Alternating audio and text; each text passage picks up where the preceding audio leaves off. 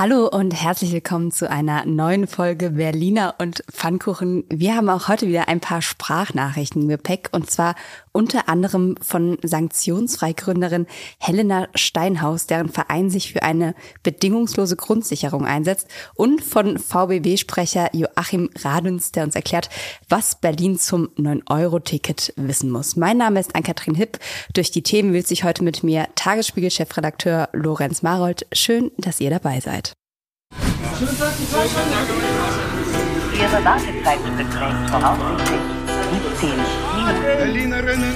Berliner und Pfannkuchen. Der Podcast vom Tagesspiegel Checkpoint. Lorenz, hattest du ein erfolgreiches Revolutionswochenende? Ja, wie man es nimmt. Also ich habe es geschafft, einmal um den Müggelsee zu radeln, mhm. habe ein paar Biere getrunken. Schön, wie man das so macht. Am, am Tag der Arbeit hast du gearbeitet sogar. Genau, der heißt doch Tag der Arbeit. Oder habe ich das missverstanden? Das hast du vielleicht missverstanden. Ich weiß nicht, vielleicht oh, müssen shit. wir das nochmal klären. Ähm, ja, es war ja auf jeden Fall so, dass der 1. Mai nicht ganz so eskaliert ist, wie man es eigentlich fast erwartet hatte. Es stellte sich heraus, sehr, sehr friedlicher Protest. Die Polizei spricht sogar vom friedlichsten Protest seit Jahrzehnten. Woran liegt's? Ja, wahrscheinlich an mehrerem. Wahrscheinlich war der Polizeieinsatz taktisch ganz gut. Also die lernen ja auch dazu. Das hatten wir ja auch in der letzten Folge schon. In der Tat ist die Polizei nicht mehr vergleichbar mit der in den 80er, 90er, Nuller Jahren. Und das, was man sehen konnte, war, dass sie so eine gute Mischung hatten zwischen Zurückhaltung und ähm, dann sich eben auch nicht provozieren lassen. Und da, wo was passiert ist, wo geworfen wurde, das waren ja vor allen Dingen die Momente, wo es auch die Festnahmen gab, reingehen, festnehmen, rausgehen, aber weitermachen lassen. Ja, ich glaube, 63 Männer und elf Frauen wurden an dem Tag vorläufig festgenommen. Und Barbara Slowik hat heute auch nochmal im Inforadio betont, dass es nicht nur an der Polizei, sondern wahrscheinlich schon auch an den Demonstrantinnen und Demonstranten lag, die sich irgendwie ganz zivilisiert und fair verhalten haben. Na gut, das gehört natürlich immer, immer dazu, aber du hast ähm, auch in diesem Zug am Rand Leute gehabt, die es drauf angelegt haben. Äh, es war ein sehr großer Zug, muss man auch dazu sagen. Und wahrscheinlich haben auch die Diskussionen im Vorfeld, auch über das Thema Teilnahme äh, von palästinensischen Gruppen, denen antisemitisches Gedankengut oder Äußerungen zumindest vorgehalten werden, auch zu einer gewissen Zurückhaltung geführt. Also, dass man eben auch tatsächlich das Ziel dieser Demo äh, nicht dadurch beschädigen wollte, dass es dann tatsächlich eskaliert und wieder zu schweren Krawallen kommt. Ja, keine Zurückhaltung gab es äh, bei der DGB Demo, ähm, zumindest nicht gegenüber Franziska Giffey, unsere regierende Bürgermeisterin, die, wir haben es nochmal im Videobeweis eben nachgeguckt, mit zwei Eiern beworfen wurde. Ja, zwei sieht man, also Frau Giffey hat das erste nicht gemerkt, das war schlecht geworfen hinter ihr, das zweite wurde abgewehrt vom Schirm. Das ist natürlich unschön sowas. Und äh, wenn man die Proteste hört bei ihrer Rede, äh, das hat auch Scholz ja ertragen müssen bei seiner Rede in Düsseldorf, gehört vielleicht ein bisschen dazu, ähm, Politiker, Politikerinnen zu bewerfen, egal mit was, äh, ist einfach ein absolutes No-Go. Man muss sich das nur mal vorstellen, man steht da oben, blickt ja auch irgendwie ins Nichts und dann fliegt was und man weiß nicht, was das ist. Ist das eine Tomate, ist das ein Ei, ist das ein Apfel, ist das ein Stein? Das ist einfach völlig daneben und man kann nur wirklich jedem sagen, der das äh, getan hat, das ist nicht lustig.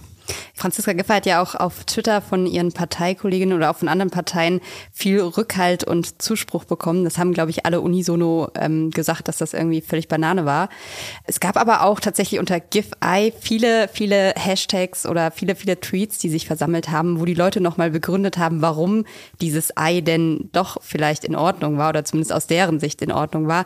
Da wurde dann irgendwie geschrieben, wenn ein Ei mehr bei GIFI auslöst als ein Volksentscheid oder zum Glück schadet ein Ei nur einer Person. Der totgeschwiegene Volksentscheid zur Enteignung schadet Tausenden oder auch Mieten steigen und ihr schweigt, Eier fliegen und ihr schreit. Also da ist tatsächlich dieses Volksbegehren und die Franziska Giffey ist nicht eine von uns, ist so das, was die Leute irgendwie massiv aufregt. Hm. Aber also Gewalt ist Gewalt und äh, in dem Fall ist ein Ei nicht lustig. Auch wenn ähm, in der Tat ist ja auch nicht der erste, das erste Mal, dass Politiker, Politikerinnen mit Eiern beworfen werden. Also legendär äh, die Veranstaltung von dem damaligen äh, Kennedy von der Spree, wie er sich hat hat benennen lassen. Frank Steffel, der regierender Bürgermeister werden wollte, am Wittenbergplatz beworfen wurde und erstmal ähm, Deckung äh, hinter anderen CDU-Granden nahm. Ähm, Helmut Kohl, der mal von Jusos mit Eiern beworfen wurde und sofort wutentbrannt losstürzte, um den Übeltäter selbst irgendwie zur Rechenschaft zu ziehen. Natürlich sieht das manchmal lustig aus, aber ehrlich gesagt, ich bleib dabei, ähm, lasst es. Und um das Ganze vielleicht auch noch abzuschließen, es wurde auch ein Ermittlungsverfahren ähm, eingeleitet wegen versuchter gefährlicher Körperverletzung und wegen Beleidigung gegen ein politisches Amt. Also es ist nicht nur unschön, es ist auch strafbar, was da gemacht wurde. Insofern, da werden jetzt irgendwie Videomaterial wird ausgewertet und Zeugen befragt, um vielleicht den Täter oder die Täterin noch zu finden. Nee, klar. Also man muss auch noch mal ganz kurz sagen, das war offensichtlich zwar nicht hart gekocht, aber wenn es ins Auge geht, dann geht's ins Auge. Und wir erinnern uns auch an Joschka Fischer, den hat ein Farbbeutel getroffen. Und man sagt, ein Farbbeutel, was soll das schon? Aber dessen Trommelfell war zerstört. Also gefährlich. Ja, und damit machen wir uns mal vom Tag der Arbeit weiter zum Tag der Arbeitslosen. Kein Feiertag, aber heute.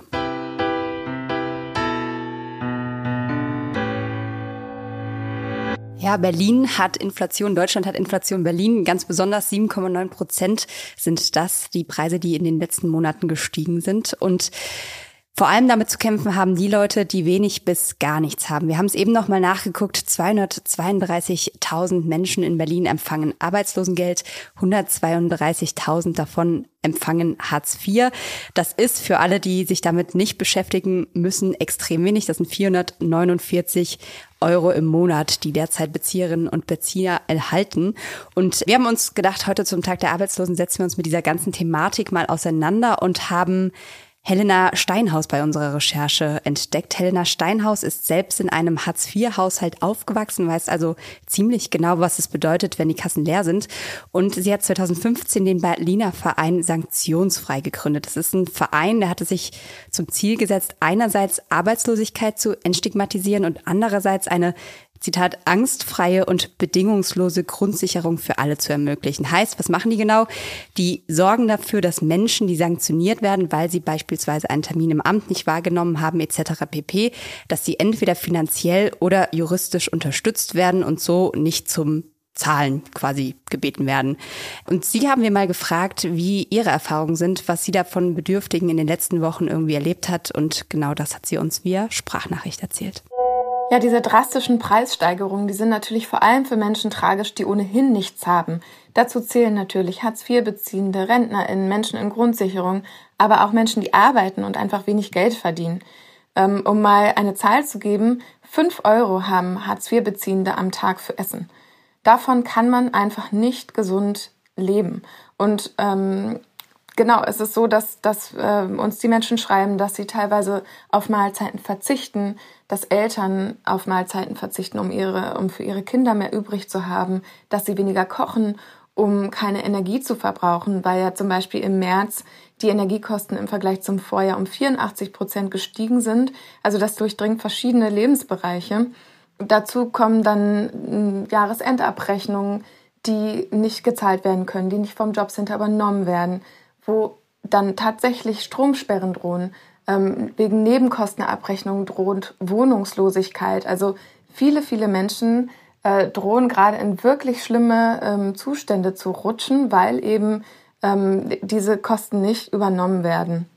Und auch die Tafeln haben ja einen viel höheren Ansturm als vorher und berichten, dass sie das gar nicht mehr bedienen können, dass sie viel zu wenige Spenden haben, um die Menschen zu unterstützen, die sie aufsuchen. Und äh, aus unserer Crowd kriegen wir auch immer mehr das Feedback, dass eben viele den Monat nur überstehen, weil sie Freunde und Familie haben, die ihnen helfen. Aber nicht alle haben so ein Netzwerk. Hm. Wir hatten ja heute früh im Checkpoint das Thema auch schon mal und auch nochmal extra nachgeguckt, wie der Tagessatz für Lebensmittel ist. Wir erinnerten uns an das berühmte Sarrazin-Menü, ja, der also den Leuten mal erklärt hat, wie man mit ein paar Euro am Tag klarkommt. Im Moment liegt der Satz bei fünf Euro und zwei Cent. Nein, stimmt gar nicht. Um fünf Euro 0,2 Cent pro Tag pro Person für Lebensmittel und hatten gefragt, ob uns jemand mal schicken mag als Sprachnachricht, äh, wie kommt man denn damit überhaupt hin? Und wir haben statt einer Sprachnachricht eine sehr bewegende Mail bekommen von Birgit Brackrock, die auch gesagt hat, äh, sie ist nicht zu feige, die Dinge beim Namen zu nennen und damit auch ihren Namen zu nennen und gesagt hat, sie hat zwar kein WhatsApp, aber sie möchte uns das gerne mal beschreiben, wie sie lebt. Und sie hält die Zusammensetzung des Regelsatzes für komplett realitätsfern und absurd. Also ein paar Beispiele für Wohnen, Energie und Instandhaltung. 38,08 Euro monatlich. Ja. Für Bildung sind 1,62 Euro monatlich vorgesehen. Das ist wirklich, also was macht man für ein Euro. Eine halbe Zeitung kann man sich kaufen, ist ein so Wahnsinn, ungefähr. ja. So, das heißt, das geht dann immer von was anderem ab. Für Beherbergungs- und Gaststättenleistungen sind 11,67 Euro monatlich vorgesehen. Das reicht für drei Bier im Monat. Und ihr Döner, ihr einmal im Monat Döner, wurde vor rund einem Monat von 4,50 Euro auf 5 Euro angehoben. Letzten Freitag kostete dann schon 5,50 Euro. Da fliegen solche Leute komplett wirklich aus der Spur. Und dann darf man sich nicht wundern, wenn die dann auch irgendwann sagen, ich weiß nicht mehr weiter und auch mit dem Amt dann überhaupt keinen Kontakt mehr wollen. Also das ist eine Endlosschleife, die nach unten führt. Und äh, deswegen kann man durchaus Verständnis haben für das Thema des heutigen Tages und das ist das bedingungslose Grundeinkommen. Ja, vielleicht noch eine Sache, bevor wir zu dem Grundeinkommen kommen, weil du hattest ja die Frage nach dem Einkaufszettel gestellt und auch das hat sie uns ja geschrieben und das finde ich ist auch Wahnsinn, wenn man sich das durchliest. Ähm, sie hat gesagt, mittags hat sie teilweise Nudeln mit Ketchup im letzten Monat gegessen oder verbilligtes Brot mit Rührei. Abendbrot gab's mitunter gar nicht, Sprudelwasser auch nicht mehr, nur noch Wasser aus der Leitung und Obst, Gemüse, Wurst, Käse und Fleisch gibt's eigentlich nur noch am Anfang des Monats und auch nur, wenn das dann irgendwie im Angebot ist. Also das ist schon Wahnsinn. Ich bin auch gestern nochmal durch den Supermarkt gegangen und wenn man sich da die Preise anguckt, also die Tomaten, so diese billigen Rispentomaten, die kosten jetzt irgendwie 5,99 Euro das Kilo. Das hat mal irgendwie zwei gekostet. Das war gut und günstig. Ne? Also ähm, das ist schon Wahnsinn, wenn man dann plötzlich sich das, den Aufstrich fürs Brot oder die Tomate zum Abendessen nicht mehr leisten kann. Ja, viele denken gar nicht drüber nach. Also man denkt zwar, oh Mann, das war mal wieder teuer. Aber wenn man dann weiß, wie viele Menschen in Deutschland tatsächlich in Armut leben, in wirklicher Armut und vor allen Dingen, was das für die Kinder bedeutet, die in diesen Haushalten aufwachsen und welche Bürde die quasi mit in ihr Leben schleppen, das ist wirklich krass. 13,4 Millionen Menschen leben in Deutschland in Armut. Das ist echt viel.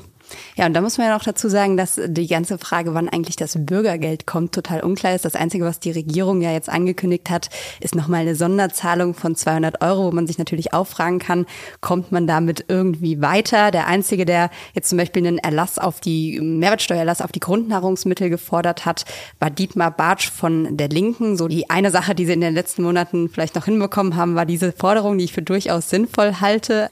Ja, und ja, wir kommen aber nicht so richtig weiter, ne? Und äh, die Frage, die wir jetzt vielleicht nochmal, um den, den Schwung zurück zu Helena Steinhaus zu bekommen, die wir ja auch noch gestellt haben, war, wie ist eigentlich diese ganze Geschichte mit den Sanktionen? Ich habe das ja eben erzählt, dieser Verein ist eigentlich da, um Sanktionen von den Leuten fernzuhalten, weil auch das muss man sich nochmal vor Augen führen, wenn da jemand nicht richtig schad, sage ich jetzt einfach mal, ähm, werden da teilweise diese knapp 500 Euro, die die Leute da haben, noch um jede Menge weitere Euro gekürzt. Das heißt, man ist noch, noch viel näher dran am Existenzminimum, quasi unterm Existenzminimum. Und warum das ein Problem ist, auch das hat sie uns nochmal via Sprachnachricht erklärt. Menschen werden sanktioniert, weil sie zum Beispiel einen Termin nicht wahrnehmen, eine Arbeit nicht annehmen oder eine Maßnahme nicht antreten oder sie abbrechen. Eine Sanktion beträgt zwischen 10 bis 30 Prozent des Regelsatzes und geht normalerweise drei Monate. Also drei Monate lang wird ein Betrag zwischen 45 und 140 Euro abgezogen. Das ist super viel Geld, wenn man nur 449 Euro im Monat zum Leben hat und bedeutet, dass man erpressbar ist. Der Grund dafür, dass Sanktionen verhängt werden, ist, dass sie motivieren sollen, sich im Arbeitsleben zu integrieren. Jetzt äh, sagen Kritiker aber schon, seitdem es die Sanktionen gibt, dass sie eben gar nicht motivieren, sondern ganz im Gegenteil dazu führen, dass die Menschen sich zurückziehen und ähm, teilweise den Kontakt komplett zum Jobcenter verlieren. Und in unserer Studie haben wir eben geguckt, wie es sich auf Menschen auswirkt, wenn sie drei Jahre lang eine Versicherung gegen Sanktionen haben und haben eine Vergleichsgruppe dagegen gestellt, die diese Versicherung nicht hatte. Und die Ergebnisse sind zwar noch nicht öffentlich, aber ich kann sagen, dass wir zumindest diese positive Wirkung von Sanktionen nicht feststellen konnten. Das verblüfft mich jetzt überhaupt nicht. Und die Menschen, die diese Unterstützung beziehen, sind nun mal extrem unterschiedlich. Es gibt bestimmt solche, die einen kleinen Anstoß brauchen, das mag sein. Es gibt aber eben viele, die einfach aus, aus dem Teufelskreis gar nicht mehr rauskommen. Und äh, das macht ja keinen Sinn, die noch immer weiter unter der Grundsicherung irgendwo vor sich hin vegetieren zu lassen. Was ist der nächste Schritt? Der nächste Schritt ist, dass man sich den Käse im Supermarkt klaut und wahrscheinlich nächste Strafe aufgebrummt kriegt. Also eigentlich ist die Sache ja seit drei Jahren schon klar. Das Bundesverfassungsgericht hat 2019 entschieden, dass Sanktionen gegenüber Hartz-IV-Empfängern teilweise verfassungswidrig sind. Das sind sie nicht generell. Also das heißt, es muss schon eine Mitwirkung erkennbar sein. Wenn die nicht erkennbar ist, also bei der Arbeitsvermittlung beispielsweise, dann können Sätze teilweise gesenkt werden, aber es darf eben nicht unter das Existenzminimum Minimum gehen. Die Menschenwürde muss natürlich gewahrt bleiben. Konkret sagt das Gericht, Kürzungen von 30 Prozent sind unter bestimmten Bedingungen in Ordnung. Kürzungen von 60 oder gar 100 Prozent gehen aber ab sofort nicht mehr. Die Entscheidung, wie gesagt, drei Jahre alt. Äh, bis Ende des Jahres soll das dann auch tatsächlich vom Gesetzgeber in ein Gesetz umgemünzt werden. Genau, und gelten soll das Ganze dann ab dem 01.01.2023. Spielen wir doch erstmal eine Runde Ping-Pong. Ja, vielleicht ist der 2. Mai künftig auch offizieller Danke, liebe BSR-Tag. Antje Kappek jedenfalls, die Ex-Fraktionsvorsitzende der Grünen, lobt die Aufräumarbeiten der Berliner Stadtreinigung und plädiert für eine entsprechende Widmung. Man soll ja auch das Gute feiern. Apropos feiern, Eid Mubarak, wir wünschen den etwa 250.000 Berliner Musliminnen ein fröhliches Zuckerfest. Das ist nämlich heute. Und vielleicht gibt's ja sogar Eierpfannkuchen. Keine Energy Drinks gibt's für unter 16-Jährige. Darauf weist ein Berliner Edeka derzeit wie Aushang hin und empfiehlt stattdessen auch schön Milch. Gott, oh Gott, oh Gott. Hier gleich noch was Gesundes. Die TU Berlin verschenkt rund 900 vorgezogene Tomatenpflanzen, Tomatenpflanzen. Am 4. Mai könnt ihr euch zwischen 9 und 14 Uhr vor dem Hauptgebäude in der Straße des 17. Junis bedienen. Das Tolle an diesen Tomaten, die Samen sind allgemeingut und rechtlich vor Patenten und anderen Formen der Privatisierung geschützt und sollten bitte nicht geworfen werden. Schutz verdienen definitiv auch das Klima und die Umwelt. Ihr merkt es vielleicht, es wird schon wieder warm und trocken. Berlin steht jedenfalls Prognosen zufolge der fünfte Dürresommer, das fünfte Dürrejahr in Folge ähm, vor der Tür. Die Regenmenge ist in den letzten 30 Jahren um fast ein Drittel zurückgegangen. Der April im Durchschnitt 1,6 Grad wärmer gewesen als noch 1990. Wir bleiben noch beim Thema Umwelt und werfen einen Blick nach Reinigendorf, wo die amerikanische Faulbrut ausgebrochen ist. Die Bienenseuche ist für Menschen zwar ungefährlich Honig kann also weiterhin ohne Bedenken gegessen werden. Allerdings für Bienenbabys ist das besonders gefährlich und kann deshalb Bienenvölkern erheblichen Schaden zufügen. Rettet die Bienenbabys. Apropos Schaden. In der Nacht von Sonntag auf Montag haben in Berlin wieder mehrere Autos gebrannt. Insgesamt sieben Fahrzeuge sind in Neukölln, Starken, Wilmersdorf und Reinigendorf angezündet worden. Trotz der zeitlichen Nähe zum 1. Mai sieht die Polizei allerdings bisher keinen politischen Hintergrund. Ja, und von den Autos geht's weiter auf die Gleise. Das 9-Euro-Ticket kommt. Wir alle sind ja schon ganz aufgeregt, weniger zahlen und gleichzeitig die Straßen entlasten. Das ist sozusagen der Plan der Bundesregierung. Wir haben auch heute bei der BVG und bei der S-Bahn angefragt. Die halten sich tatsächlich eher bedeckt, weil sie sagen, hm, da muss noch ganz schön viel geregelt werden. Aber wir haben jemanden gefunden, der auskunftswillig war, und zwar Joachim Radüns vom Verkehrsverbund Berlin-Brandenburg. Und er er hat uns die neuesten Informationen und alles, was Berlinerinnen und Berliner jetzt wissen müssen, via Sprachnachricht geschickt. Ja, in der Tat, es kann losgehen. Äh, die ersten Details stehen fest, vorbehaltlich der Zustimmung durch den Bundesrat. Am 20. Mai wird das Ticket ab 1. Juni 22, also jetzt für diese drei Monate Juni, Juli und August zur Verfügung stehen. Es kostet, äh, wie der Name schon sagt, neun Euro pro Monat und es ist bundesweit für den gesamten öffentlichen Nahverkehr gültig. Abonnentinnen im VBB erhalten eine Gutschrift oder eine Erstattung für die Differenz zwischen dem Abopreis und den neun Euro. Äh, man muss sich um nichts kümmern. Die Verrechnung läuft ganz automatisch, also bitte nichts kündigen oder sonst irgendwas. Die Erstattung kommt automatisch. Das Ganze gilt auch für Jahreskartenkäufer und natürlich auch für die Semestertickets. Der Kauf wird wahrscheinlich erst, oder was heißt erst, auf jeden Fall Mitte Mai bis Ende Mai äh, vonstatten gehen können. Das hat was damit zu tun, dass man technisch das noch vorbereiten muss. Wenn es denn dann soweit ist, kann man das Ganze kaufen wie immer vor Ort an allen VBB-Automaten sowie an den bekannten Kundenservicestellen per Handy über VBB-App oder die äh, BVG-App oder auch den DB-Navigator und über eine Webseite, die da heißt besserweiter.de.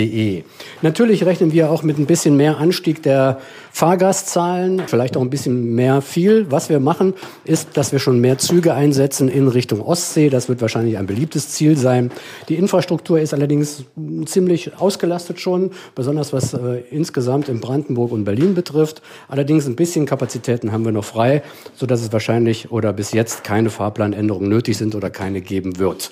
Wir können nur alle mm, in den ÖPNV einladen und äh, wir werden das bestmöglichst umsetzen, um für die Fahrgäste auch wirklich da zu sein und dass das Ganze auch ein Erfolg wird. Soweit vom VBB. Bisschen mehr viel werde ich mir merken. Vor allem, vor allem ein bisschen mehr viel Anstieg und ein bisschen Kapazitäten haben Sie noch. Ist das, geht das auf? Rein, Nee, rein rechnerisch? ach, Also ehrlich, wir hatten das ja schon mal das Thema. Ich, also wenn man wirklich die Leute vom Auto wegbringen will, ja, dann mit Sicherheit nicht mit einem 9-Euro-Ticket in Bussen und Bahnen, in denen es sowieso schon voll ist. Also wer jemals versucht hat, in den Sommermonaten diese Ostseetour, die er auch gerade erwähnt hat, auf sich zu nehmen und an einem Sonntagnachmittag zurück will, vielleicht sogar noch ein Teil der Strecke mit dem Fahrrad, der ist dem Wahnsinn nah. Und das wird natürlich noch mehr, weil ein bisschen mehr viel Anstieg bedeutet eben auch, dass die vollen Bahnen so voll sind, dass man unter Umständen gar nicht mehr reinkommt. So, das andere ist, wenn man wirklich durch die Republik will mit äh, diesem Ticket, wird man so oft umsteigen müssen, dass das 14, 15 Stunden dauern kann, bis man ans Ziel kommt. Also ich halte das weiterhin für Aktionismus, für undurchdacht und ich bin gespannt auf die Auswertung. Wobei man sagen muss, immerhin zur Ostsee wird es ja eine kleines bisschen höhere Taktung geben. Interessant, schlimm vielleicht auch, wird es bei uns im Stadtverkehr, weil man kann entweder hoffen, dass jetzt alle im Urlaub sind oder an die Ostsee fahren, weil ich meine, es ist ja auch irgendwie schön in den Sommermonaten. Oder man hat halt auch das fröhliche Schwitzen in S- und U-Bahn, das Ja. man sowieso schon jeden Sommer hat. Sauna inklusive 9-Euro-Ticket. So, aber vielleicht fahren ja auch manche an die Berge, dann entspannt sich das ein bisschen Richtung Süden. In diesem Sinne, fahrt einfach 20 Stunden in die Berge. Ist Ja. auch schön. Und vielleicht, weil wir das jetzt hier so ein bisschen runtergemacht haben, es ist ja auch nicht alles schlecht an diesem 9-Euro-Ticket, außer dass es nur drei Monate natürlich erhalten bleibt und wir uns das vielleicht auch für immer wünschen, wenn es dann besseren ÖPNV gibt. Man muss nämlich sagen, 27,50 Euro kostet aktuell, wenn wir nochmal zu den Hartz-IV-Empfängern zurückgehen, ein Ticket für Arbeitslose derzeit in Berlin. Das heißt, auch da wird es ein Ersparnis geben, wo man zumindest ein kleines bisschen wieder was übrig hat, vielleicht für andere Sachen und die Lebensmittel, die man zum Überleben braucht.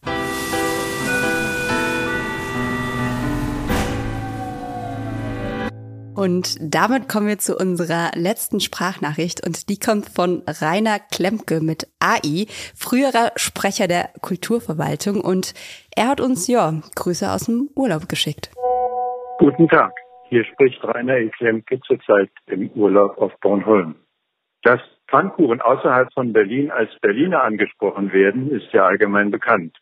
Überraschend für mich war, in der Auslage einer Bäckerei in Exschö auf Bornholm ein Plundergebäck unter dem Namen Spandauer zum Preis von 18 Kronen, was etwa 2,40 Euro entspricht, zu sehen, wahlweise mit Pudding oder Marmelade.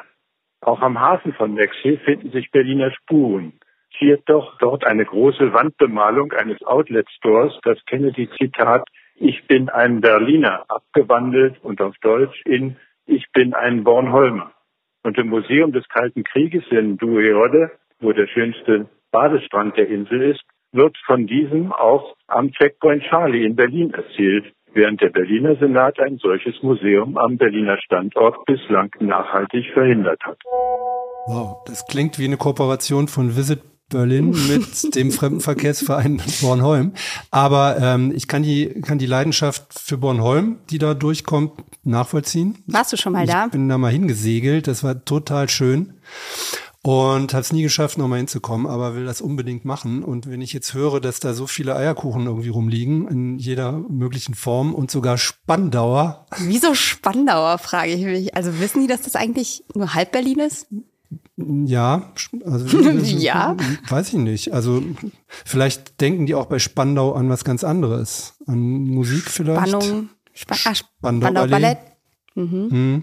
Aber vielleicht äh, ist das ja auch nur der Anfang. Es gibt demnächst Reinickendorfer, Lichtenberger, äh, Marzahner, alles Mögliche in ähm, auf Bornholm.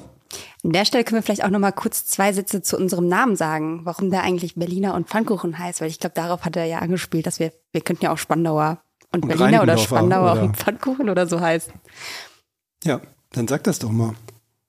Ja, wir wollten einfach was haben, was alle inkludiert, die Menschen hier, aber die Menschen woanders.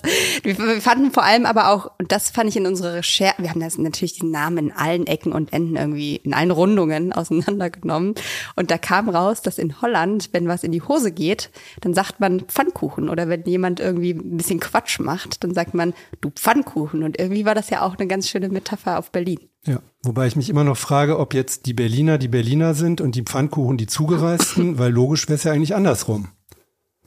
Dann ja, das Berliner ist die Denkaufgabe. Die und die Zugereisten die Berliner. Schickt uns doch eine Sprachnachricht, wenn ihr wollt, um uns das alles zu erklären. Die Nummer findet ihr in den Show Notes und ich glaube, bevor wir uns jetzt hier komplett verhaspeln, verabschieden wir uns. Genau. Das war's für heute. Mein Name ist Ann-Kathrin Hipp. Mit dabei war Lorenz Marold, Redaktion Johanna Voss, Recherche Thomas Lippold, Produktion Benjamin Ritter, der Apparat, Musik wie immer Anke Mürre und wir hören uns hier am Mittwoch wieder.